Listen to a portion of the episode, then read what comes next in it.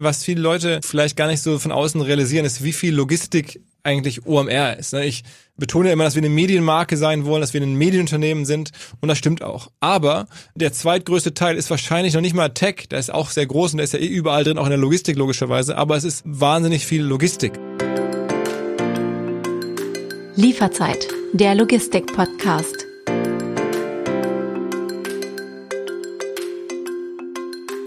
Willkommen zur dritten Staffel von Lieferzeit, der Logistik-Podcast. Mein Name ist David Siems und in jeder Folge spreche ich mit Expertinnen und Experten zu den wichtigsten Themen der Branche. In dieser ersten Folge der dritten Staffel gehen wir ganz neue Wege. Ich begrüße heute ausnahmsweise zwei Gesprächspartner. Der eine ist Unternehmer, Startup-Pionier, unter anderem Veranstalter des OMR-Festivals sowie des OMR-Podcasts und äh, hat im nächsten Film von Quentin Tarantino vielleicht sogar eine kleine Nebenrolle. Herzlich willkommen, Philipp Westermeier. Hi David, danke. Der andere ist äh, ein sehr vertrautes Gesicht. Ähm, er ist mein Co-Host seit der zweiten Staffel alle vier Wochen. Ähm, ich begrüße den Chief Sales Officer von Hermes Germany, der Kleiner Fun Fact, während seines BWL-Studiums vor knapp 20 Jahren in Münster als Hiwi am Lehrstuhl Mitarbeiter Nummer eins am Institut für Mobile Marketing war. Herzlich willkommen, Dennis Kollmann. Hi, hi. Vielen Dank, David. Ja, also zum Thema, äh, die Idee war gut, doch die Welt noch nicht bereit, kann ich einiges beitragen. Das Thema Mobile Marketing, während irgendwie Snake auf Handys war, klang irgendwie super, aber war echt eine scheiß Idee. Ich habe mir überlegt, dass wir diese Podcast-Folge erstmal so ein bisschen in so Herzblatt-Modus gehen und äh, wir mit einem Kompliment beginnen.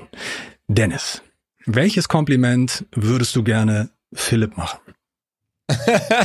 Oha, guck mal, so, so bist du nie, wenn wir alleine sind, David. Ich mache mir Sorgen. Ja, wir, äh, Kompliment an Philipp. Ich glaube, da gibt's ja, da gibt's eine Menge Dinge, an die man anknüpfen kann. Zum Bleiben wir bei einem, bei einem nur bei einem Kompliment. Äh, äh, okay. Also zum einen bin ich natürlich großer Fan äh, seines Podcasts. Ja, finde es irgendwie mega cool, diesen Querschnitt an Gesprächspartnern und äh, wie Philipp doch immer wieder sich total abmüht, dann doch noch das ein oder andere Geheimnis zu entlocken, was der Gesprächspartner vielleicht nicht preisgeben will. Aber ich glaube, das echte Kompliment gilt dem Unternehmer. Ja, ich keine Ahnung, wie viel äh, Anteil des Festival an eurem Umsatz hat, aber zu sagen, in so einer Corona-Phase, what's next und dann irgendwie so ein Impfzentrum aus dem Boden zu stampfen, äh, wie OMR Reviews zu machen und so, das, ja, das fand ich extrem cool, äh, äh, wie da der Unternehmergeist durchgekommen ist. Vielen, vielen Dank. Das freut mich sehr. Also es war auch ein bisschen Glück dabei, wie immer, aber ja, bin ich auch äh, dankbar dafür, dass es so gekommen ist, muss ich echt sagen. Philipp, gibst du dir ein Kompliment, dass du gerne Dennis, also stellvertretend für die Paketlogistikbranche gerne machen würdest? Also die, der, der Paketlogistikbranche kann ich, Dennis kenne ich zu wenig, muss ich äh, gestehen. Ähm, allerdings, äh, wenn ich das höre, dass er vor 20 Jahren das schon Münster am Lehrstuhl offensichtlich promoviert hat, das ist ja schon mal in, in sich ähm, sehr, sehr hochkarätig. Ich weiß nämlich noch, wie schwer es äh, war oder wie schwer es ist, damals an der Münsteraner BWL-Fakultät zu promovieren. Das wollten nämlich immer alle. Und die dann, die das geschafft haben, sind nachher mal zu Bertelsmann gekommen. da gab es diesen Professor Meffert, weiß ich noch, ähm, der da irgendwie sozusagen das Marketing, den Marketingbereich geleitet hat. Und das war immer schon so eine sehr, sehr gute chosen few so oder Auswahl von Leuten, die da durchgekommen sind. Ich selber nicht, ähm, aber habe es bei, Bertelsmann später gesehen. Das sind immer so die die Meffert Münsteraner Marketing Leute, das waren so die Superpotentaten. Also das ist insofern, das, das kann ich jetzt sozusagen, ohne ihn persönlich zu kennen, schon mal einschätzen. ähm, ansonsten zur Logistikbranche, glaube ich, muss ich nicht viel sagen. Der hat uns die letzten zwei Jahre hier durch die Krise getragen. Also vielen Dank dafür. Ihr fragt euch vielleicht oder auch. Wobei ich, David, David, ja. wenn ich muss das nur kurz äh, richtig stellen. Ich war nämlich auch nur Hiwi am Lehrstuhl und bin direkt danach Paketzusteller geworden. Von daher promoviert, promoviert habe ich nicht bei Meffert. Ah, okay, okay, okay. Kommt vielleicht noch. Schauen wir mal. Ihr fragt euch vielleicht oder auch unsere Zuhörerinnen und Zuhörer fragen sich, warum stellen wir hier eigentlich so oder warum stelle ich so Kuschelfragen? Äh, insgeheim ist das nämlich die Überleitung zu dem Thema unserer heutigen Podcast-Folge. Wir wollen nämlich der Frage auf den Grund gehen, was kann die Logistikbranche von der Online-Marketing-Szene lernen und umgekehrt. Philipp, eine Frage an dich. Dennis ähm, hat in einer der letzten Folgen gesagt, die Logistikbranche hätte ein Imageproblem. Würdest du dem zustimmen? das ist für mich von außen nicht einfach zu sagen, aber es ist äh, in Teilen, glaube ich, weiß ich, was er meint. Sagen wir mal so. Ähm, äh, es ist halt nicht so sexy. Ne? Logistik, da fällt einem jetzt wahrscheinlich gerade mit digitalem Hintergrund sofort ein, die schwierigen Arbeitsbedingungen der Zusteller, sei es nun im Food-Bereich, sei es im Paketbereich, die verstopften Straßen mit den Logistik-LKWs. Ich glaube, wenn es darum äh, geht, dann verstehe ich genau, was der Gedanke ist. Ähm, aber ansonsten bin ich jetzt zu wenig Logistiker, um das genau bewerten zu können. Mhm. Dennis, war das so der Punkt, den du meintest damals? Genau, also das ganze Thema, die Leistung, Philips hat es ja initial auch gesagt, während der Pandemie haben wir, glaube ich, echt gezeigt als gesamte Branche und wir als Hermes, dass wir eben die Grundversorgung der, der Bevölkerung sicherstellen können. Und wenn ich dann gucke, was kommt so an Wertschätzung auch beim einzelnen Zusteller an, äh, dann gibt's da, glaube ich, ein großes Delta. Mhm. Dennis, die OMR-Leute, also Philipp und Co. und alle, die äh, sich wahnsinnig ins Zeug legen, um, um das Festival und alles andere äh, zu machen, haben alles andere als ein Image-Problem. Also als ich vor mittlerweile drei Jahren das, äh, auf, das erste Mal auf dem OMR-Festival war, dachte ich so, okay, 14 Uhr, äh, Scooter spielen so mit Pyro-Effekten auf der Hauptbühne davor so ein paar tausend Marketing-Leute, die sich Energy-Drinks irgendwie reinkippen und völlig entfesselt auf und abspringen. Und ich dachte nur so, boah, Alter, was für ein Zirkus. So, ne? Ist das irgendwie, kommt da so ein bisschen, naja, kommt da so ein bisschen Neid auf, Dennis? Na, also meine erste Reaktion ist, dass ich mich ja dieses Jahr fürs Festival angemeldet habe. Von daher werde ich da mithüpfen hoffentlich. Ja, da freue ich, freue ich mich schon sehr drauf.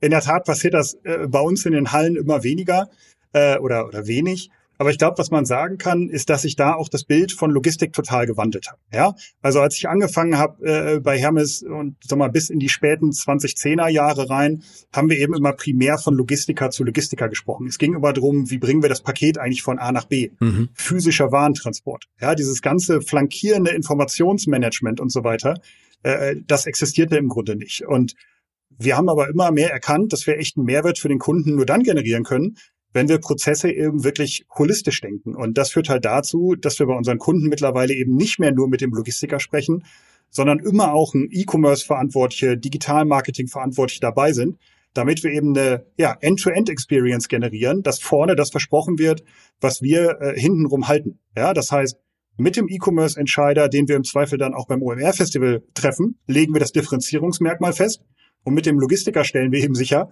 dass wir am Ende des Tages auch einhalten, was wir vorne versprochen haben. Aber um nochmal kurz bei diesem Bild zu bleiben, ne? entfesselte Menge Online-Marketing-Menschen, die in so einer Halle, mein, der, Philipp, wie viele Leute waren da? Fünf, sechstausend, zehntausend in dieser großen Festivalhalle? Ähm, nee, da, da passen zehn nicht rein, also so fünfeinhalb würde ich sagen, sechstausend ungefähr, ja. Okay, fünf, sechstausend, äh, einfach dieses sehr prägnante Bild, wie gesagt, ja nicht abends, so nach Feierabend, wo man sagt, okay, Business is over und jetzt Party, Party, Party, sondern wirklich äh, nachmittags 14 Uhr. Ist es so, also Dennis nochmal an dich gefragt, ist es so, wäre das nicht schön, dann auch so diese Möglichkeit zu haben, hey, wir, wir buchen einfach mal jemanden wie Scooter oder wie Jan Delay für so ein Event und man hätte es dann so leicht quasi der Logistikszene, der Logistikbranche auch darüber, über die Musik quasi ein anderes Image zu verpassen. Ja, also ich glaube, wir müssen auch aufpassen, dass wir jetzt das eine Festival quasi nicht überhöhen zum Alter der Digitalkollegen. Also ich würde vermuten, dass Philipp nicht 14 Uhr gleich zu Scooter irgendwie durch sein Büro tanzt, sondern auch das eben harte, harte Arbeit ist. Mhm. Ähm, ich möchte aber gerne zugeben, dass der Deutsche Logistikkongress in Berlin vielleicht noch etwas tradierter abläuft äh, als so ein OMR-Festival. ja, aber aber auch da, ähm, wir sehen eben quasi, wie die Branche sich verändert. Ja, und wenn ich auf eine, äh, wenn ich auf eine K5 schaue und so weiter, dann gibt's ja eben auch in dem Bereich mittlerweile ganz ganz andere Formate, die vor Jahren noch nicht denkbar waren. Von daher glaube ich, sind wir auf einem guten Weg und diese holistische Prozessdenke, die ich eben angesprochen habe, wir merken eben, die Themen wachsen immer mehr zusammen. Ja, du kannst nicht vorne irgendwie Digitalmarketing machen und irgendwie hippe Sachen versprechen und hinten raus kommt dann irgendwie ein Parcel-Delivery-Prozess, wie er noch vor 30 Jahren war. Äh, und genau über diese End-to-End-Denke, glaube ich, haben wir gute Anknüpfungspunkte und darüber werden eben die Themen immer mehr zusammenwachsen. Mhm. Philipp, du hast ja bewiesen, dass es bei euch nicht nur Show-Effekt ist. Es ist nicht nur Scooter und Energy Drinks, ähm, sondern dass hinter der Show auch ein Mehrwert steckt, ne? dass du Leute zusammentrommeln kannst, die ja, besonders halt Gründern, Leuten aus der Startup-Szene und Menschen, die im Online-Marketing stecken, ja etwas beibringen können. Ihr könnt ihnen wirklich, wirklich was an die Hand geben und nicht einfach nur eine schöne Oberfläche bieten. Was würdest du sagen, was war vielleicht eure größte Errungenschaft aus den letzten Jahren? Also du meinst jetzt seit Gründung oder in den letzten zwei, drei Jahren in der Pandemie? Nee, so in den letzten, sagen wir mal, zwei, drei Jahren auch mit der Herausforderung, die Pandemie stemmen zu müssen. Also ich glaube, da war das schon, ähm, was du auch eingangs sagtest, also dass wir mit, mit der Absagesituation vernünftig umgegangen sind. Wir haben uns nie beschwert, wir haben noch nie irgendwie da jetzt geklagt, sondern haben natürlich gesagt, okay, das ist so, das, wir haben das ja auch, sagen wir mal, freiwillig getan. Das war ja noch bevor es irgendwie klar war, dass es überhaupt gar nicht erlaubt sein würde, sondern wir haben ja das schon auch vorgezogen. Äh, die Absage, sagen wir mal, sehr, sehr erwachsen reagiert, als wir sagen, gesehen haben, das wird so nicht möglich sein. Und dann ähm, das abgemanagt, äh, das ist jetzt auch nicht so einfach, wenn man sich klar macht, so ein paar Wochen vor so einem Festival, wie viele Lieferpartner, Vertragspartner jeglicher Art, also die Stände bauen, die Ausstellerverträge haben, die darauf hingucken, dass da, da irgendwie einen Stand zu bauen, die da irgendwelche Konzepte planen, die da irgendwie auftreten. Aber man hat so viele Menschen, mit denen man in irgendwelchen Beziehungen steht und denen dann zu erklären, dass man das nicht machen kann und dann zu lösen, diese erstmalige Situation zu lösen und alle haben das Gefühl, es ist eine faire Lösung in diesen hunderten von Einzelfällen. Das ist, glaube ich, schon nicht so einfach gewesen. Ne? Und mhm. am Ende liegen wir mit niemandem vor Gericht und haben nirgendwo äh, verbrannte Erde hinterlassen. Ich würde sagen, alle, die noch da sind, ähm, sind wieder dabei, jetzt äh, fast äh, zwei Jahre später. Und äh, das ist schon so auch so, sagen wir mal, glaube ich, eine, unter der Oberfläche sehr gut gelaufen. Und sichtbar ist dann sicherlich ähm, den Umsatz zu verschieben, ne? also sozusagen das Geschäftsmodell zu, zu, verschieben in die digitale Welt, eine neue Bewertungsplattform zu schaffen dafür, aber halt auch das Podcast-Business, Education-Business voranzutreiben. Ähm, dann halt im Laufe der Zeit dann äh, diese dieses Impfzentrum, äh, diesen ganz neuen bei uns Servicearm aufzubauen, das vernünftig hinzubekommen. Das ist sicherlich auch ein bisschen natürlich Glück, dass in Hamburg das so geregelt wurde, dass es zu uns passte, dass wir da gebraucht wurden. Aber ich glaube, so die, die OMR, sagen wir mal, ganz am, eng am Geschäftsmodell anliegenden Themen so zu verschieben, äh, und, und so partnerschaftlich zu lösen. Das auch, ich glaube, wir haben ja, wir werden jetzt auch sehen, ne, keine Partner verloren, sondern ganz im Gegenteil, wir haben große Partner hinzugewonnen. Mhm. Amazon und TikTok sind erstmals dabei, haben das Vertrauen jetzt auch bei uns sozusagen zum Erstevent nach der Pandemie zu kommen. Das ist auch nicht so einfach, weil natürlich alle immer erstmal gucken wollen. Ähm, und jetzt, du fängst ja quasi wieder bei Null an. Also nicht wir, sondern alle in der Eventindustrie. Und äh, da bin ich schon recht stolz, das muss ich sagen. Wenn ich dir die Frage in zwölf Monaten nochmal stellen würde, was, worauf wirst du dann stolz, was eure, also jetzt mal Corona beiseite geschoben, richtig nur die harte Businessfrage, was wäre dann so eure, eure größte Errungenschaft? Also sagen wir mal so, es ist natürlich schon jetzt, ähm, was uns noch fehlt, ist wieder das, das, das Event zurückzubringen und das so hinzubekommen, dass alle glücklich sind, dass die Besucher, die Aussteller alle sagen, boah, das hat Bock gemacht, das cool wieder, dass, dass er wieder da ist und, und was gelernt, was mitgenommen. Also das, ne, dass es dieses alte, diese alte Magie zurück ist, das fehlt uns schon noch. Das müssen wir jetzt erstmal beweisen und da müssen wir da jetzt äh, erstmal liefern. Ähm, aber wir haben jetzt fast alles in der Hand. Äh, und, und was wir nicht in der Hand haben, da müssen wir jetzt einfach abwarten, dass die Welt stabil bleibt. Aber davon abgesehen äh, ist, glaube ich, für uns die größte Aufgabe, die das, das Wachstum zu managen. Also wir wachsen ja bei Reviews. Das ist, glaube ich, auch klar. Auch das ist eine Leistung, da jetzt weiter zu wachsen und da jetzt auf ein paar Millionen ERA zu kommen und so. Aber was wir als Firma schaffen müssen, ist, das ist auch wieder so ein bisschen unter der Oberfläche, ist eine Kultur aufrechtzuerhalten, die wir hatten, als wir eine 80, 90 Personen Firma waren. Wir laufen jetzt so im Laufe des Jahres ähm, auf eine 300 Personen Firma zu, ne, aufgrund der Größe der verschiedenen Teams und so. Ähm, und das hinzubekommen, dass das OMR, die Abstrahlung, auch die, die Kultur intern, die Freude der Leute, die Eigenständigkeit, das Unternehmerische, was hier in den einzelnen Kolleginnen und Kollegen steckt, das in diese doch etwas größere Firmenkultur oder Firmengröße hinein zu transportieren. Das ist, was mir am meisten Gedanken macht, ähm, weil die Geschäfte jetzt erstmal ja auch von Leuten gemacht werden, die auch funktionieren, die sind aufgegleist, da gibt's viel zu tun, das ist viel Fleißarbeit. Mhm. Aber ähm, das andere ist das Schwierigere, muss man sagen. Mhm. Das ist, das ist noch weniger, weniger klar, wie man diesen Weg geht, wie man diesen Weg findet. Dennis, wenn wir über jüngere Errungenschaften in der Logistikbranche sprechen, dann fällt mir natürlich die Bewältigung der Corona-Pandemie ein. Wir haben ja auch schon häufig drüber gesprochen. Das ist, glaube ich, eure, eure Haupterrungenschaft der letzten zwei Jahre, oder? Ich glaube, das ist das Ergebnis, äh, was man sieht. Also da haben wir als gesamte Branche echt gut performt. Aber ich glaube, man darf eben die Wirkzusammenhänge im Hintergrund auch nicht vernachlässigen. Das war ja irgendwie jetzt kein, kein Lucky Punch oder so, ja, dass wir das irgendwie hingekriegt haben, sondern alle Player haben eben vorher massiv in Digitalisierung, in zusätzliche Kapazitäten investiert, weil wir einfach an Wachstum des E-Commerce geglaubt haben. Und da war jetzt die Pandemie natürlich ein Stück weit ein Accelerator äh, für das Thema. Ähm, aber wir waren eben auch bereit. Ja, sonst hätte das halt nicht, nicht funktioniert. Und neben dem ganzen Thema Technik, Sortieranlagen, Brick and Mortar muss man natürlich auch sagen, das war auch möglich durch den extrem hohen Einsatz aller Mitarbeiter. Ja, denn der Paketzusteller, derjenige, der die Pakete sortiert hat, der konnte eben nicht ins Homeoffice ausweichen, sondern mhm. der musste jeden Tag, und ich erinnere mich noch gut an die Diskussion, wir haben die Kollegen mit Handschuhen ausgestattet, mit mhm. Desinfektionsmitteln, ja, gerade zu Beginn der Pandemie, da wollte ja im Grunde niemand mehr vor die Haustür und wir haben quasi unsere Kollegen zu anderen Menschen geschickt. Also das war echt eine schwierige Situation und wir haben innerhalb von wenigen Tagen einen kontaktlosen Zustellprozess implementiert, wo eben nicht mehr auf dem Scanner unterschrieben werden musste, wo aber auch, wir kommen gleich nochmal zu unserer Handels-DNA bestimmt, äh, wir halt gesagt haben, Achtung, einfach so ein Paket vor die Tür legen. Das ist eben auch nicht das, was der Kunde erwartet. Und äh, früher oder später wird der ein oder andere dahinter kommen, dass das auch eine coole Möglichkeit ist, um gratis an ein paar iPhones zu kommen. Ja? Mhm. Wenn eben kein Proof of Delivery da ist, dann kann ich auch sagen, ich habe das Ding nicht gekriegt. Also war für uns klar, wir müssen eine Methode entwickeln, die auch eine gewisse Nachweisbarkeit hat. Das haben wir geschafft innerhalb von weniger Tage und das hätten wir halt nicht geschafft, ohne die anderen Errungenschaften der letzten Jahre, nämlich das massive Investment in digitale Technologie, die uns in die Lage versetzt hat, innerhalb von wenigen Tagen so einen Prozess so zu modifizieren. Mhm. Philipp, wie war das bei dir? Du hast dich eingedeckt mit Tiefkühlpizzen während so Corona-Hochzeit oder? Nee, gar nicht. Ich war eigentlich fast jeden Tag im Büro, muss man echt mhm. sagen. Also natürlich waren jetzt hier nicht äh, viele Kollegen da, aber wir waren immer so zwei, drei, vier, mal auch acht, neun Leute in einem Büro, mhm. was natürlich gebaut ist für, für, für, weiß ich nicht, 200 oder noch mehr ähm, damals. Und ähm, das fand ich, hat mir geholfen, ne? auch wenn es hier ein bisschen andere Atmosphäre war, einfach hier zu sein, hat Rhythmus gegeben, ehrlicherweise natürlich auch die Chance dann ohne Familie im Nachbarzimmer oder irgendwie im Hintergrund irgendwie Sachen voranzutreiben.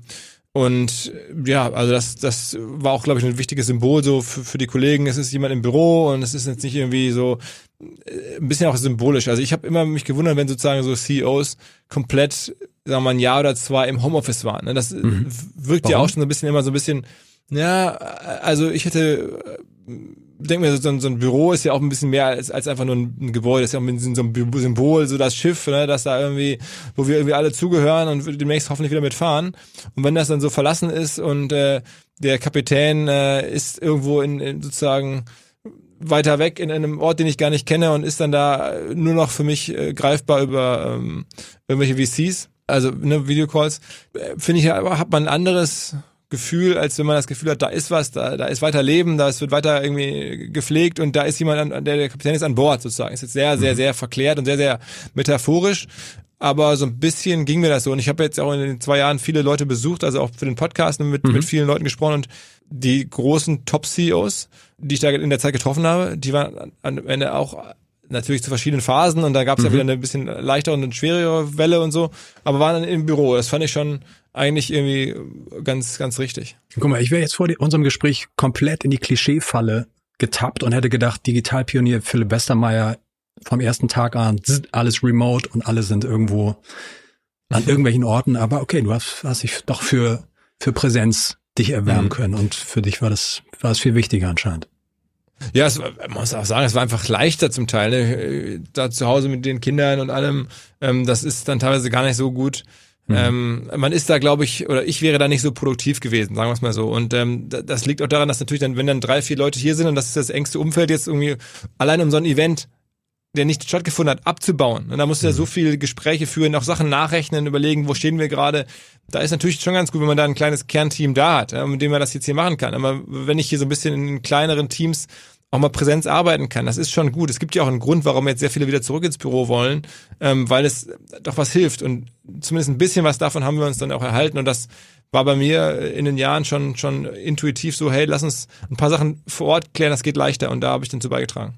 Neulich habe ich das schöne Wort Homeoffice-Hüfte gehört. Als ich beim Physio war, der sagte dann, ah, Sie haben wahrscheinlich auch eine Homeoffice-Hüfte, jeder zweite kommt hier rein und, aber ich war ja bei der Klischeefalle, ne? Also wenn ich das äh, kurz ein Klischee oder ein, ein, ne, eine Verallgemeinerung einmal so aufstellen darf, ne? Also äh, Philipp, du stehst ein Stück weit stellvertretend für den Erfolg in der New Economy. Äh, Dennis, äh, du hast den Logistik, äh, was war das, Logistik-Fachtagung vorhin?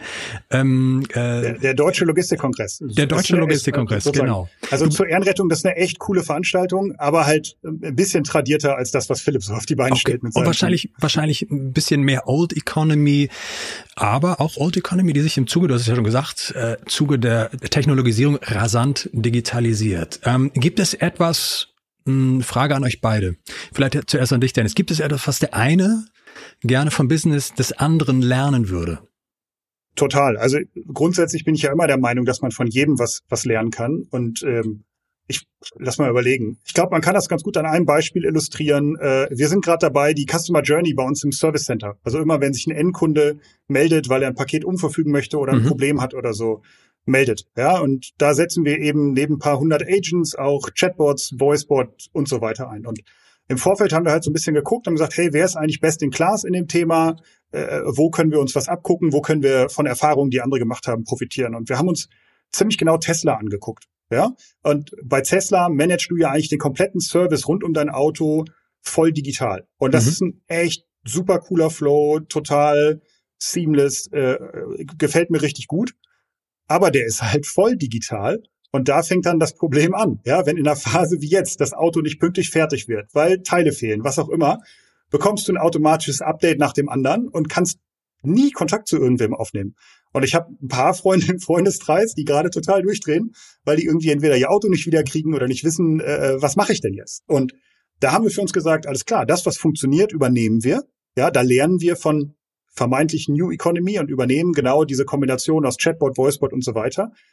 Aber wir müssen irgendwie gerade in so in so Edge Cases, da wo irgendwie massive äh, ja, wo wir echt Frustration gestreut haben bei dem Kunden, da musst du die Chance haben, auch immer mit Menschen zu sprechen, um A, ein Way Out zu finden, aber mhm. B, auch gewisse Empathie eben zeigen zu können. Und so haben wir halt jetzt die Prozesse gestaltet. Ja, also solange es irgendwie möglich ist, voll digital, aber du hast jederzeit die Möglichkeit, wenn du mit einem Menschen sprechen möchtest oder wir erkennen, oh, oh, oh, da braut sich gerade was zusammen, ja, äh, dass du dann halt auch mit einem Menschen sprichst. Und ja, dann ist aber die zweite Herausforderung und auch da, äh, da stehen wir halt gerade. Du musst halt dann die Prozesse im Hintergrund natürlich auch so bauen, dass der Mensch helfen kann. Nur mhm. einen empathischen Menschen, der mir sagt, tut mir leid, äh, da streust du dann halt mehr Frustration als vorher. Und das ist sozusagen jetzt die nächste Baustelle, der wir uns angenommen haben, zu sagen, alles klar, wie steuere ich denn die Prozesse dahinter, damit ich hinter diesem Gespräch mit dem Menschen dann auch alles wirklich zur Zufriedenheit des Kunden lösen kann. Mhm. Also ganz blöde Zwischenfrage: Ist das Digitalisierung light, was ihr dann versucht umzusetzen? Also du hast das Beispiel Tesla angesprochen. Ne? Angenommen, meine Mutter hätte einen Führerschein. Meine Mutter ist der undigitalste Mensch der Welt. Sorry, Mom, ich hoffe, du hörst das nicht. Ähm, aber wirklich so, die hat seit, glaub, seit zwei Monaten dieses erste Mal ein Smartphone, ist völlig überfordert, mir eine WhatsApp zu schicken. So, angenommen, sie hätte jetzt das nötige Kleingeld, um sich einen Tesla zu kaufen. Das heißt, sie könnte nicht quasi mit, ihrem, mit ihren analogen ähm, äh, Autokaufinstinkten losgehen und bei einem Händler einen Tesla kaufen und den warten und den also quasi sich anschaffen oder habe ich dich falsch verstanden? Na, also ich hätte natürlich jetzt nicht nur aus Marketingaspekten gesagt, das ist Digitalisierung plus, ja, mhm. äh, äh, weil es halt jedem Kunden den für ihn möglichst komfortablen Weg eröffnet. Ähm, in einem ersten Schritt haben wir sicherlich, äh, Hans Schrader hat immer von Elektrifizierung gesprochen. Ja? Mhm. Wir haben irgendwie gedacht, hey, wir brauchen irgendwie coole Features und haben irgendwie ein Voiceboard und ein Chatboard und alle möglichen Features aufgeschaltet haben aber null auf diese Kanalkonnektivität geachtet. Ja, mhm. das, das war Digitalisierung minus minus. Das hat irgendwie ja. ein paar Kosten gespart und wir konnten irgendwie erzählen, wir haben tolle Features eingesetzt und tolle Tools, hat aber dem Kunden nicht wirklich geholfen, ja, weil du halt zwischen den Kanälen springen musstest. Ja. Und ich bin echt für Digitalisierung Plus, weil wir halt jedem Kunden genau den Kanal eröffnen, der für ihn der beste ist. Mhm. Philipp, wie ist bei dir? Gibt es etwas, was du aus der Logistikbranche gerne lernen würdest?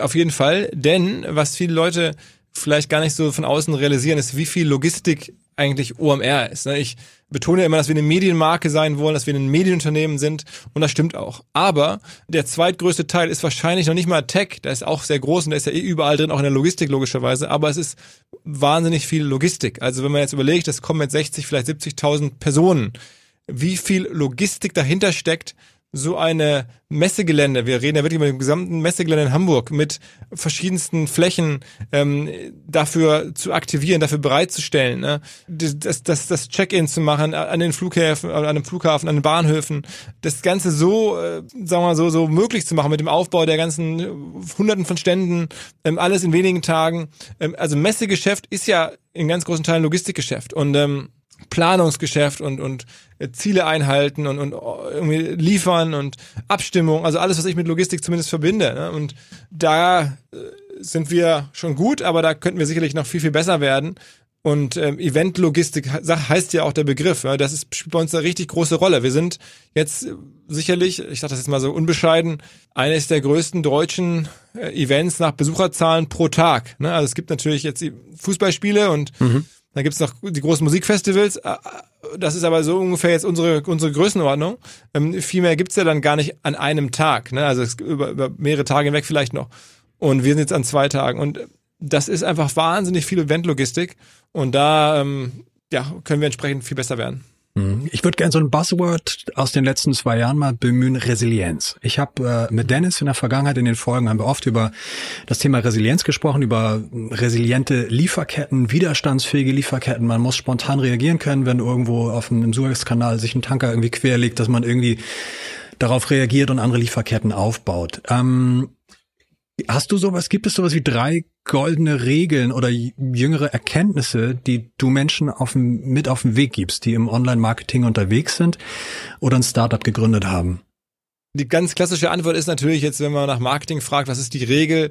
Äh, gerade im Digitalmarketing äh, ist die Regel, sich sehr genau zu, zu vergegenwärtigen, was kostet mich einen Kunde einzukaufen. Das erstmal zu verstehen und irgendwie greifbar zu machen, was die Kundenakquise kostet. Das ist ja auch mit das Schöne am Digitalmarketing, dass es das viel einfacher geworden ist, da irgendwie einen Preis ähm, dran kleben zu können an den mhm. Neukunden. Es ist nie genau und nie richtig scharf, aber man hat zumindest mal irgendwas in der Größenordnung, okay, das kostet mich ein Neukunde.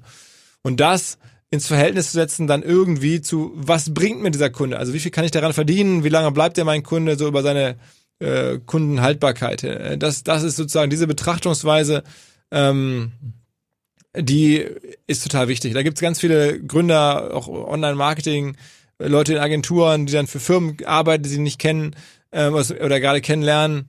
Da überzeugend drüber nachzudenken, auch zu argumentieren und, und Fakten in der Hand zu haben, im Gespräch mit dem Kunden, mit dem Investor, mit Mitarbeitern, das ist, glaube ich, total entscheidend, ähm, dass man da irgendwie ein Gefühl für hat. So, das ist eine. Das zweite ist, aber das ist, ist richtet sich auch sehr stark an eine Welt, die Performance ähm, getrieben ist, also mhm. ne, wo es um wirklich Abverkaufsmarketing geht. Mittlerweile differenzieren sich aus meiner Sicht Marketing, Menschen, Firmen wieder sehr stark eher über dieses Storytelling. Das ist Abverkauf ist ein Stück weit Commodity geworden äh, als Performance Marketing. Deswegen glaube ich, du musst das jetzt können, aber daneben auch noch überlegen, was kann die wirklich differenzierende Story sein und die zu finden und die zu erzählen und die ähm, stringent über alle Kanäle hinweg zu erzählen. Das ist äh, wahrscheinlich das, was man sich vorher überlegen sollte. Hab ich das eigentlich? Gibt es das her? Ähm, wo kann das herkommen? Was sind meine Ansatzpunkte? Das finde ich wichtig, das versuche ich zu verstehen beherrsche ich auch die, das Storytelling, die verschiedenen Touchpoints, also Plattformen, wo Touchpoints entstehen können, ob dieses Denken in Touchpoints, ne, dass es halt mhm. wirklich wichtig ist, jeder Kontakt zählt und jeder Kontakt muss irgendwie gut sein.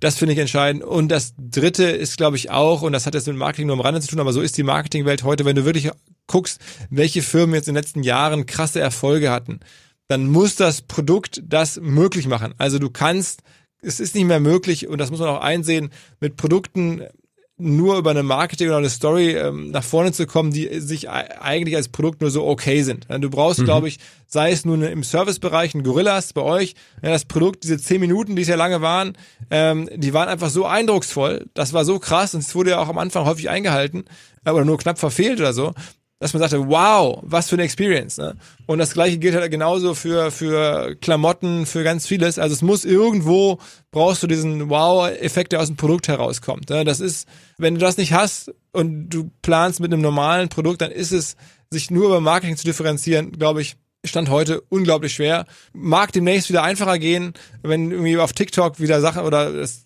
geht ja gerade schon ein bisschen los, wenn man sich da irgendwie mit irgendwelchen normalen T-Shirts, aber einem geilen TikToker irgendwie vorgespannt mhm kann man vielleicht noch ein bisschen was bewegen. Aber ansonsten brauchst du eigentlich, gerade um im großen äh, Scale nachhaltig erfolgreich zu sein, brauchst du einen, eine Differenzierung aus dem Produkt heraus. Da kann das Marketing allein nicht mehr gewinnen.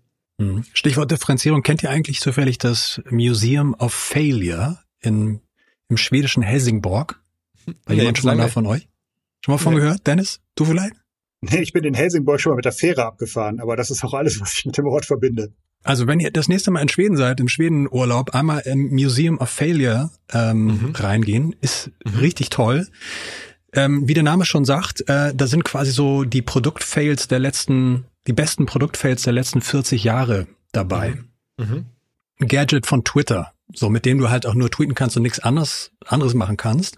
Mhm. Äh, der DeLorean aus Zurück in die Zukunft, ihr erinnert euch, mhm. ähm, der nur in sehr limitierter Stückzahl für, ich glaube, zwei, drei Jahre produziert wurde in Irland. Ähm, ein Aftershave von Harley Davidson, Fand ich sehr interessant. Lustigerweise hatte das mein Vater früher. Mein Vater hatte echt dieses äh, Parfum. Ich musste, dachte so, wieso war das super? Wieso fail? Hab's gleich persönlich genommen. Und was ich am verrücktesten fand, eine, äh, kein Witz, eine Lasagne von Colgate. Stellt euch eine Packung vor, quasi Packshot irgendwie ne, von einer Lasagne, so schön Freisteller und dann oben dieses Colgate-Logo. bisschen, bisschen crazy. Aber wahrscheinlich die, die, die letzte Schicht, die Zahnpasta wahrscheinlich direkt. Ja, oder so. Weil es ist doch jetzt auch gerade schon wieder so ein bisschen in, oder? Ich meine, wenn ich mir, ich hatte vor kurzem mit den Kollegen von True Fruits ähm, telefoniert, ähm, mhm. die machen doch jetzt auch so ihre Getränke nach so bestimmten Geschmacksrichtungen und so. Wenn die jetzt da irgendwie draufschreiben würden, Colgate oder sowas oder Lasagne oder wenn du auf so eine Zahnpasta einfach draufschreiben würdest, irgendwie Lasagne, also andersrum, ähm, ich glaube, das würde schon irgendwie übers, über die Kommunikation differenzieren und würde wahrscheinlich, also nicht na nachhaltig funktionieren, aber wäre auf jeden Fall schon mal ein, ein Aufmerksamkeitsgrabber. Es wäre, glaube ich, ein guter PR-Gag so fürs Sommerloch ja. für drei Monate. Ja, genau, ne? genau. Ich stell mir so die Eltern im, im, im Homeoffice vor, leidgeplagt mit den Kindern und dann irgendwie so, Papa, ja. muss ich wirklich Zähne putzen? Ja, komm, hier ist eine Lasagne und dann ist okay. Ja. Ja, genau, oder so Zahn, Zahnpasta, Schokolade drauf oder irgendwie so, ne, so mit so Duplo oder so, ja. ja. Wie ist das bei euch? Also wenn ich jetzt ähm, angenommen äh, OMR geht jetzt total den Bach runter in den nächsten zwei, drei Jahren. Ich wünsche es dir nicht, aber ähm, angenommen, ihr seid komplett amtsmüde von dem, was ihr so macht. Ne? Versetzen wir uns in so eine Situation in fünf Jahren. Ich stehe bei euch vor der Tür, hab so einen Geldkoffer dabei oder mehrere Geldkoffer. Ähm, ihr beiden habt euch angefreundet, seid irgendwie gute Buddies geworden und ich drücke euch fünf Millionen Euro in die, in die Hand. Ähm, was, was wäre eure Geschäftsidee? Was wäre etwas, was ihr gerne, was ihr gerne verwirklichen würdet? Außer Harley Davidson Parfum oder Colgate Lasagne. Also ich kann ähm, für mich sagen, dass ich glaube, ich in diesem ganzen Bereich Medien und, und so schon am besten aufgehoben bin. Also ich glaube, es würde mir schwer fallen, ähm, jetzt sozusagen ein, ein klassisches Logistik-Play aufzubauen oder darin besonders gut zu sein. Da müsste man sich ein bestehendes suchen und überlegen, wie kann man das vielleicht medial ergänzen. Sowas könnte ich mir auch vorstellen, ich habe auch schon mal so was Spaß zu, zu Freunden gesagt, wenn ich jetzt wirklich eines Tages OMR nicht mehr machen könnte oder wollte oder es, es verkaufen würde, was würde ich mit meinem Leben eigentlich machen, nur so als, mhm. also im Moment stellen sich diese ganzen Fragen nicht, ne? Aber wenn sie sich stellen und auch vielleicht in 10 Jahren oder 15 Jahren, wäre ich auch glücklich, einfach ähm, einmal im Jahr eine Doku zu machen. Wir machen jetzt ja auch so Dokumentarfilme seit einer Weile und das würde ich, das macht mir super viel Spaß, zu sagen, ey, vielleicht ist der, der 60-jährige Philipp Westermeier dann dann irgendwie so jemand, den man auch so aus der OMR-Zeit kennt und äh, aus der Podcast-Zeit und so und der dann irgendwie ähm, einmal im Jahr oder alle paar Jahre mal ähm, eine geile Doku raushaut zu irgendwelchen Themen, die mich gerade begeistern und dann hoffentlich viele andere auch und das dann so ein bisschen so ein so einen Namen habe, so als, als Doku-Filmer, das wäre dann jetzt kein Starter, aber das, das wäre ein Lifestyle vielleicht, der dann auch ein bisschen, sicherlich ein bisschen entspannter wäre, wo man nicht jetzt jeden Tag für so viele Leute verantwortlich ist, könnte ich mir als Alternative vorstellen. Aber Ansonsten, ich, ich, beginne jetzt zu verstehen, warum Tarantino und Ashton Kutcher dieses Jahr kommen. ja. Bereitest das schon mal vor, so ein bisschen? Nee, nee, also es ist wirklich jetzt unabhängig davon gemeint, ähm, sondern es ist, ist, ist glaube ich, eher vielleicht ein bisschen erkennbar aus der Vergangenheit, warum haben wir jetzt den Mittelhoff-Film, den Jungformat-Film gemacht und, und, machen weitere Filme und so. Mhm. Ja, aber ich glaube, ähm, das ist auch ehrlicherweise wirklich sehr Theorie. Ne? Ich, ich habe das nicht geplant und denke, äh, die nächsten 10, 15, 20 Jahre versuche ich so fit zu bleiben und auch irgendwie so viel Spaß dran zu haben und meine Neugier äh, wach mhm. zu halten, ähm, weiter OMR machen zu können. Aber ja, das nur so als, als so ein anderes Geschäftsmodell äh, fällt mir jetzt deswegen ad hoc gar nicht ein. Mhm. Dennis, wie ist bei dir? 5 Millionen Euro habe ich hier. Wie war also, das noch? Wie war, geh, geh aufs Ganze, ne? So Jörg Dreger. Ich habe hier nicht 20 genau. Mark, sondern 5 Millionen Euro. Was würdest du welche versteckte Leidenschaft, also Hobby hättest du vielleicht, was du vielleicht umsetzen würdest? Oder was wäre quasi die Geschäftsidee, von der du weißt, dass sie auch funktionieren würde? Na, ich teile da Philips Antwort ehrlich gesagt. Also zum einen in der Logistik, ja, Asset-Heavy-Geschäftsmodell, da kommst du mit fünf Millionen nicht weit. Also wir haben eben über Quick-Commerce-Anbieter gesprochen. Ja, wahrscheinlich verballern die das irgendwie im Moment an einem Tag bei deren Cash-Burn-Rate. Also von daher, äh, wenn du ein echtes Logistik-Ding aufmachen willst, dann kannst du da noch ein paar Nullen hinterschreiben, damit das irgendwie äh, erfolgreich wird. Äh, was ist meine Passion? Ja, mir geht's ja immer drum, äh, Produkte zu entwickeln, die die Kundenbedürfnisse erfüllen. Ja, und ob das dann Old oder New Economy ist, das heißt, ich würde das wirklich nehmen und gucken, aber auch bei mir äh, sehr theoretisch, weil im Moment mit dem großen Hebel, den wir hier haben, Millionen Pakete jeden Tag, äh, das macht schon echt Spaß. Ja, würde ich sicherlich irgendwo in das Thema Customer Experience verbessern, Kundenbedürfnisse erfüllen könnte sein, dass irgendwie Kaffee und Wein mit reinspielen, wenn ich so meine ah, persönlichen okay. Präferenzen ja, mit reinstreuen könnte. Now we're talking. Weil genau, das war eigentlich auch der Hintergrund meiner Frage, ob es quasi eine versteckte Leidenschaft gibt, ähm, vielleicht dann doch ein Weinhang in, äh, in der Provence oder so sich vielleicht zu gönnen oder so und dort einzusteigen. Ist ja so beliebt bei Ex-Fußballern, ne? Ich glaube hier Jean Micou und Andrea Pirlo und so, die haben, die machen alle was mit Wein. okay, ja, beneidenswert, ja. Aber das ist bei mir nicht auf, auf dem Radar aktuell, ne. Okay, wie würde Vermarktung bei euch aussehen? Quasi so würdet ihr so an, an dem äh, Aufbauen ansetzen, wie ihr es jetzt so kennt? Und wer, wer wäre vor allem eure Zielgruppe? Wenn ich jetzt so denke, Wein und Kaffee, gut, das wäre dann wahrscheinlich eher so Männer, Frauen, Ü30, ne? Die dann eher so ein Premium-Produkt von Herrn Kollmann haben wollen? Oder wer wäre so deine Zielgruppe, Dennis? Na, meine größte Sorge wäre, dass ich selber meine größte Zielgruppe wäre. Darum lasse ich davon die Finger. Ja, äh, das ist einfach gesünder. Aber man muss sagen, das ist schon auch eine super Situation, ne? wenn man seine eigene Zielgruppe auch ist. Ich finde das, also das ist bei uns ein Stück weit so, dass ich OMR ja auch eigentlich traditionell auch für mich mache. Also ich sag, mach die Sachen, die mich selber interessieren, stell die Fragen, treffe die Leute, versuche die Leute zu holen, die mich auch interessieren und bin irgendwie Teil der Zielgruppe. Und ich glaube, dass das man könnte jetzt auch sagen Community, schon auch ein riesen Erfolgsfaktor ist, den man systematisch bei Firmen erkennen kann, die in den letzten Jahren hochgekommen sind, wo die Gründer oder das ganze Unternehmen entstanden ist aus der Community, aus der Zielgruppe heraus, wenn man so will, und die Gründer Teil dessen sind. Also es ist viel, viel besser und leichter, als wenn du jetzt am Reißbrett sagst, okay, wir müssten mal dieses Produkt machen und lass uns das mal an diese Leute da vermarkten, ähm, zu denen man selber gar keinen richtigen Bezug hat. Das klappt natürlich auch immer wieder und auch im großen Stil, aber das andere ist schon jetzt heutzutage ein großer Vorteil und natürlich auch ein riesen Lebensqualitätsvorteil. Mhm. Ähm, deswegen, also das äh, wollte ich nur einmal ergänzen, wo ich da gerade äh, deine, deine Leidenschaften erfahren habe. Geht es auch um Authentizität, Glaubwürdigkeit, wenn man auch dann einfach, naja, merkt, der Typ, der da vorne steht und irgendwas erzählt, von Wein und Kaffee oder whatever, Harley Davidson Parfum ist seine eigene Zielgruppe, dann würde ja, ich als Konsument absolut. denken, ich glaube dem alles. Ja, also es ist auch da, ja. Wir machen kurz einen Break und wir machen kurzes Spielchen. Und zwar gibt es eine wunderbare Rubrik, ein wunderbares Format, was wir in diesem Podcast immer spielen. Echt jetzt? Unglaubliche Logistikgeschichten. Ich werde euch jetzt drei vermeintliche Fakten aus der Welt der Logistik vorlesen. Ihr beide tretet gegeneinander an.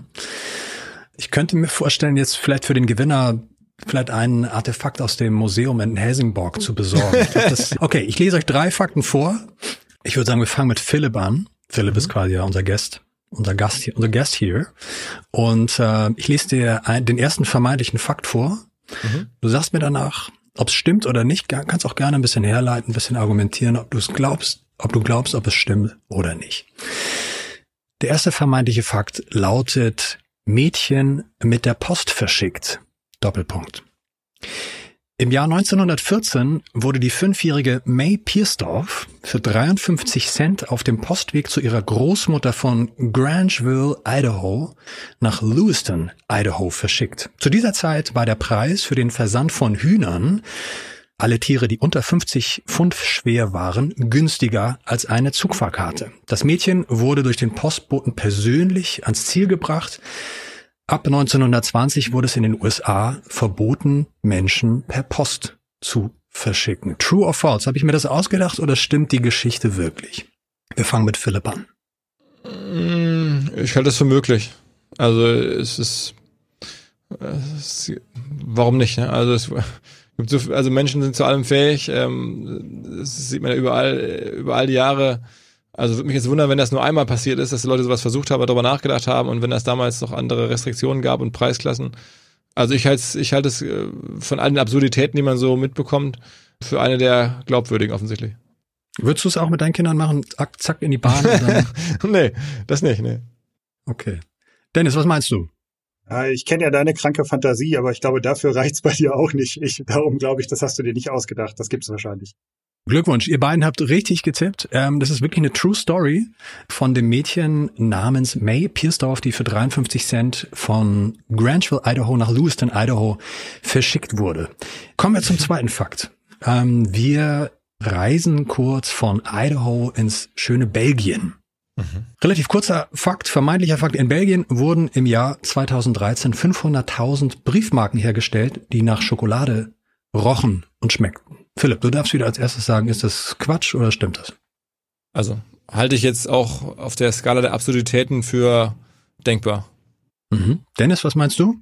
Ja, die Belgier haben ja eine Affinität zu Schokolade, aber wenn es nicht langweilig wird, halte ich jetzt mal dagegen. Ich stelle mir das gerade so vor, wenn man so eine so eine Briefmarke Marke anleckt, ne? Und dann so auf den ja, ja, ja das ist also so, ein, so, ein, so ein leichtes äh, eigentlich gar keine verrückte Innovation insofern. Ne? Der Punkt geht an Trommelwirbel an Philipp. Es ist eine True Story. Okay, kommen wir zum letzten vermeintlichen Fakt. Wir hatten vorhin schon über Tiere gesprochen in Idaho. Wir bleiben aber in Belgien. Und zwar in Lüttich. Kurze Fangfrage. Wie heißt der berühmteste Fußballverein aus Lüttich? Standard Lüttich. Sehr gut. Gib keinen Punkt, aber Punkt der Herzen für dich. Philipp führt immer noch 2-1. Dritter vermeintlicher Fakt. Es geht um das Thema Tiere, es geht um das Thema Belgien. Im belgischen Lüttich wurden im Jahre 1870 Katzen dafür benutzt, um Briefbündel aus der Stadt in die umliegenden Dörfer in einem Radius von 30 Kilometern zu befördern. Selbstverständlich war dieses Experiment erfolglos. True or false? Philipp, du wieder zuerst. Also es könnte jetzt auch wahr sein, sagst du, ne? Es ist, das ist, ich frage dich. Ne? Also, also habe ich mir das ausgedacht oder ist das eine echte Geschichte? Nein, nein, also es muss jetzt kein Fehler dabei sein, sonst wäre es ja logisch, dass irgendwie bei drei und zwei schon richtig ist, dann immer einer falsch ist, ne? Weiß ich nicht. Vielleicht, vielleicht auch nicht. Na gut, in der Logik würde ich dann sagen, dass das stimmt jetzt nicht. Warum nicht? Nur wegen der Logik? Ja, klar. Ich muss jetzt natürlich taktisch spielen, ja, ich leg ja hinter. Also ich glaube die Geschichte mhm. nicht, aber wenn ich, wenn ja. ich dasselbe sage wie Philipp, habe ich ja jetzt schon verloren. Darum ist das eine großartige Geschichte, die selbstverständlich stimmen wird. Okay, dann sagen wir, Philipp sagt, äh, Fantasy-Katzen entstammen aus der aus dem Kopf von David Siems und Dennis Kollmann sagt, ja, diese Katzen gab es. Damit lösen wir auf. Der dritte Fakt, die tierischen Postboten aus dem belgischen Lüttich, die gab es tatsächlich, wirklich. Das heißt, ihr beide habt jeder zwei Punkte unentschieden. Herzlichen Glückwunsch. Echt jetzt? Unglaubliche Logistikgeschichten. Philipp, du hast mitunter sehr schillernde, hochkarätige Gäste in deinem Podcast. Ähm, wäre jemand aus der Paketlogistikbranche oder Logistikbranche schillernd genug, um als Gast für einen OMR-Podcast in Frage zu kommen? Auf jeden Fall. Also da, ich habe jetzt nicht die eine Person äh, im Kopf, aber ähm, tendenziell ist es ja eine riesen Branche, muss man sich klar machen, mhm. was das für ein Umsatzvolumen und auch für eine Dimension hat, da die großen Player auch. Also insofern das auf jeden Fall. Und wir hatten auch tatsächlich so, sogar schon mal konkret überlegt, als das irgendwie so diese Frage ist, Fahrer, wie ist das eigentlich? Das wäre mal mhm. so verschiedenste Fahrer, ähm, das wäre dann jetzt nicht unbedingt Paketlogistik, das wäre dann halt eher ähm, Foodlogistik und so. Also das ist schon denkbar. Worüber würdest du mit der Person gerne sprechen wollen? Also wie immer, ne? Erstmal verstehen, was sie da machen. Ähm, ich, ich sehe jetzt Paketlogistik und also für mich erscheint das jetzt, was ihr macht ähm, und was eine Flaschenpost oder Picknick und so machen, in Teilen sind vergleichbar. Also das ist irgendwie, du hast halt große Aufgaben. Jetzt geht's nicht so darum, dieses ganz besondere Business, was jetzt neu ist, aber ähm, es ist ja schon auch riesengroß geworden. Ne? Wie führt man das? Wo bringt man das hin? Was ist die, was ist die Vision? All die üblichen Fragen. Also es ist ja unternehmerisch ein total spannender Markt. Also ich kenne ihn nicht so gut, aber ich mhm. Äh, sehe ja von außen, was da passiert, was da für, was da bewegt wird und habe da all die unternehmerischen Fragen, die ich, die ich halt bei einer Flaschenpost zum Beispiel oder halt auch bei bei anderen äh, Bereichen halt auch hätte. Mhm. Dennis, wie ist bei dir, wenn du jetzt einen eigenen Podcast hättest, wo du auch jemanden aus der sorry für das Klischee nochmal, fancy Digital-Marketing-Branche einladen würdest, einladen könntest. Wir haben, wir, wir haben anfangs über das Thema Imageproblem gesprochen oder ähm, der, der Logistikbranche. Hm, wie könnte Philipp, also wie könnte Philipp, also Philipp stellvertretend auch für die fancy Digital-Marketing-Branche der Logistikbranche helfen? Ja, äh, grundsätzlich sozusagen sehen wir ja die Normative des Faktischen. Wir haben ja Philipp als Digitalpionier in Logistik-Podcast eingeladen. Von daher sozusagen erster Haken.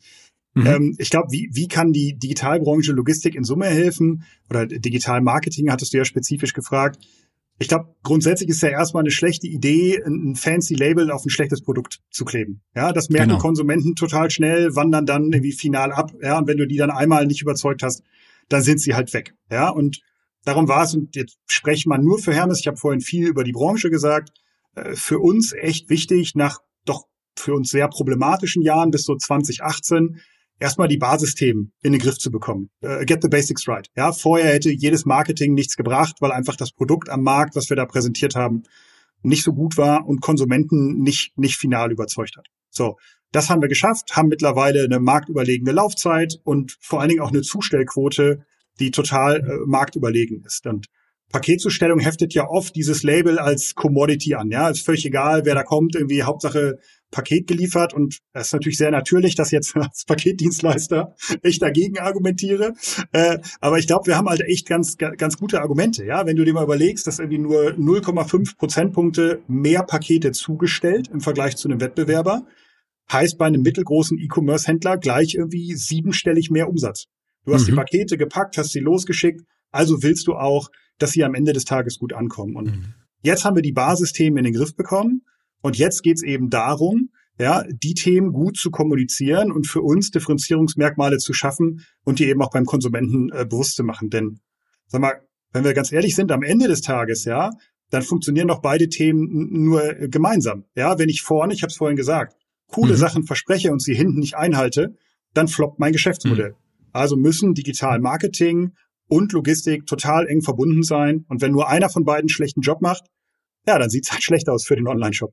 Aber ich glaube, es ist eine total spannende Frage. Also wie kann man ähm, generell, wenn man das Produkt geil hat, was du beschreibst, ich glaube, das ist schon, das habe ich auch gerade im anderen Kontext gesagt, du musst halt wirklich ein tolles Produkt, auch eine Service-Dienstleistung erstmal haben. Aber wenn du die einmal hast, wie schafft man es dann, die auch als, als Luxus oder als, als höherwertig zu kommunizieren, da eine, eine andere Markenwahrnehmung reinzubekommen, als es vielleicht jetzt ähm, gerade äh, hat. Ne? Also das, das, das finde ich schon interessant. Darüber kann man also wirklich viel diskutieren und viele Fragen stellen, weil ich die, das ist ja wirklich eine reale Problematik.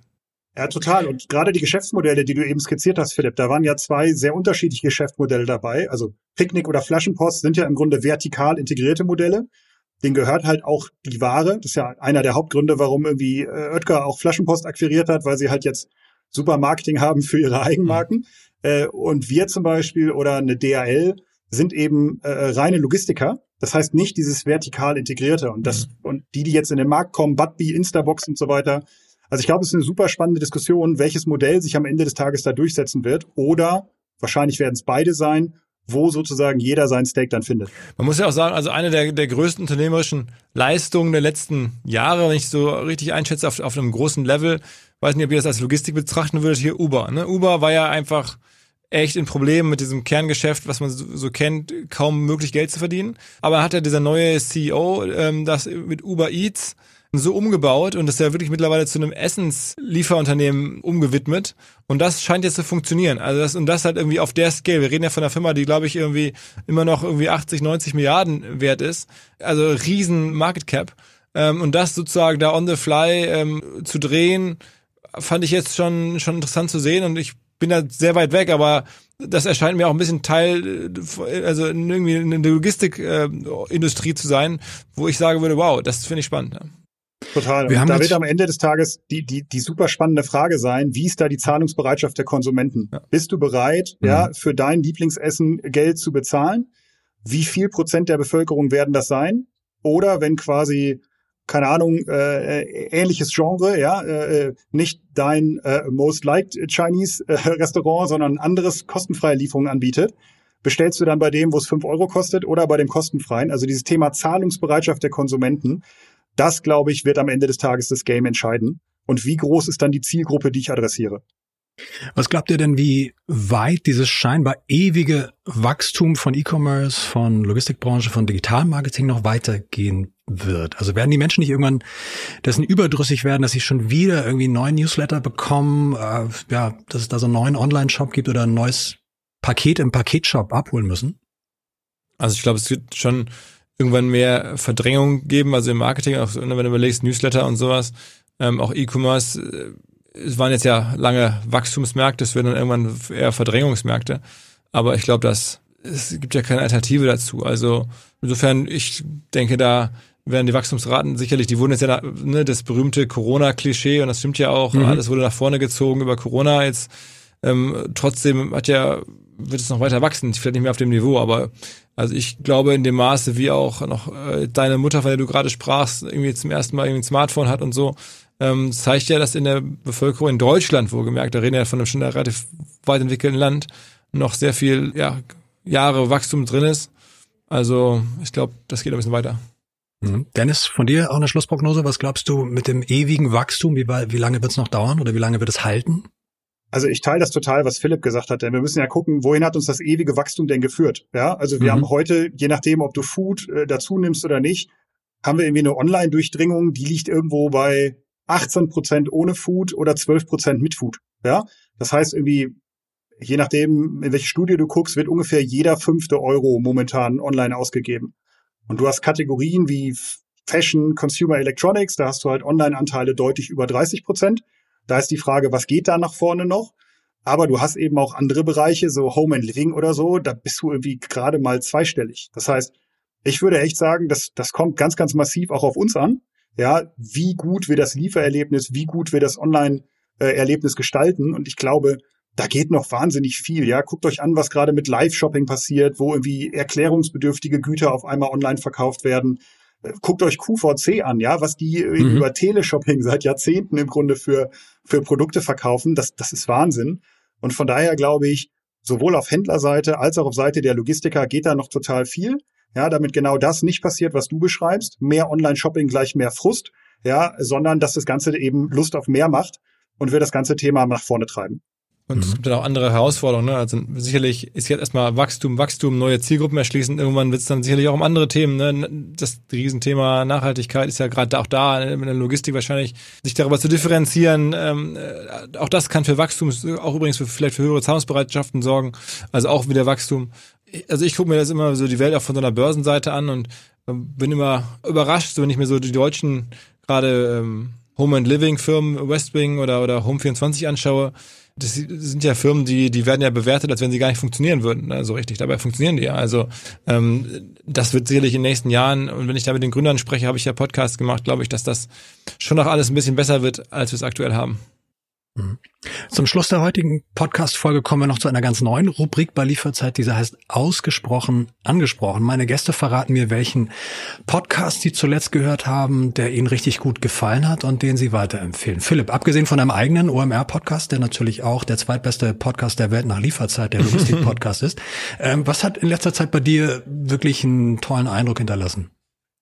Also ich habe natürlich jetzt das ganz große Problem, dass wir ein Portfolio haben von 100 verschiedenen Podcasts, die wir produzieren ähm, oder vermarkten. Und wenn ich die jetzt nicht mit einbeziehen darf, aber wenn ich einen einbeziehe, dann habe ich sofort ganz viele Probleme. Deswegen, ich gehe dann immer den Ausweg und gehe äh, nach Amerika, weil damit haben wir nichts zu tun. Mhm.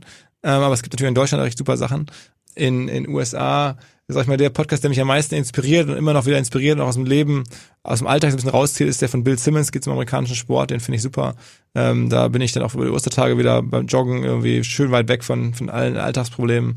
Geht zum Basketball. Erklär kurz, was macht er? Was, was, was ist sein Thema? Äh, der ist so ein Ur-Podcaster, hat immer wieder neue Innovationen, holt seinen Vater in einen mhm. Podcast, ähm, immer wieder so, auch die Idee, so Stammgäste zu haben, habe ich da geklaut mit seinen alten Schulfreunden und so mhm. weiter und so weiter. Also das ist, er, er spricht halt über amerikanische Sportarten, ganz viel über die NBA gerade, das sind ja die Playoffs, ähm, mhm. das interessiert mich auch und der ist da einfach selber so als, als einfach nur mittlerweile mit 50er Typ, der ein riesen Sportfan ist und aber jetzt auch selber über den Podcast zur amerikanischen Celebrity geworden ist, natürlich auch mit dem Thema.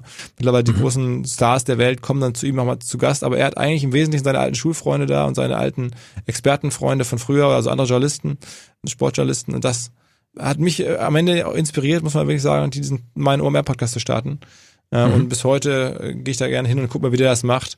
Ähm, manchmal arbeitet er damit, dass er so ein langes Vorwort selber spricht, ähm, wenn irgendwelche Ereignisse passiert sind. Und da gibt es viele so kleine Stellschrauben, die man von dem ganz gut klauen kann. Mhm. Dennis, bei dir, deine aktuelle Podcast-Empfehlung? Ja, ich äh, sozusagen, ich bin ja ein Sales Guy, darum äh, verlängere ich das ein bisschen. Ich würde zwei empfehlen, ehrlich gesagt. Ich konnte ja jetzt kurz nachdenken. Also privat, äh, auch wenn es jetzt Studio Bummens ist, Philipp, äh, höre ich total gerne Baywatch Berlin. Ja, die, die finde ich echt total geil. Und beruflich äh, ist es Kassenzone von Alex Graf, äh, die Folgen mit Florian Heinemann und so. Das ist für mich echt immer ein guter Blick auf den E-Commerce. Mhm. Beides gut nachvollziehbar, ja.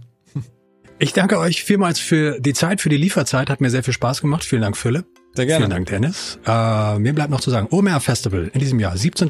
und 18. Mai, unter anderem mit natürlich Quentin Tarantino, Ashton Kutscher und vielen, vielen weiteren Gästen, die man dann entweder mit Festivalpass oder Expo-Ticket dann auch erleben kann. Ähm, mir bleibt noch die Frage an unsere Zuhörerinnen und Zuhörer, welchen Gast wollt ihr in einer der zukünftigen Lieferzeitfolgen gerne hören?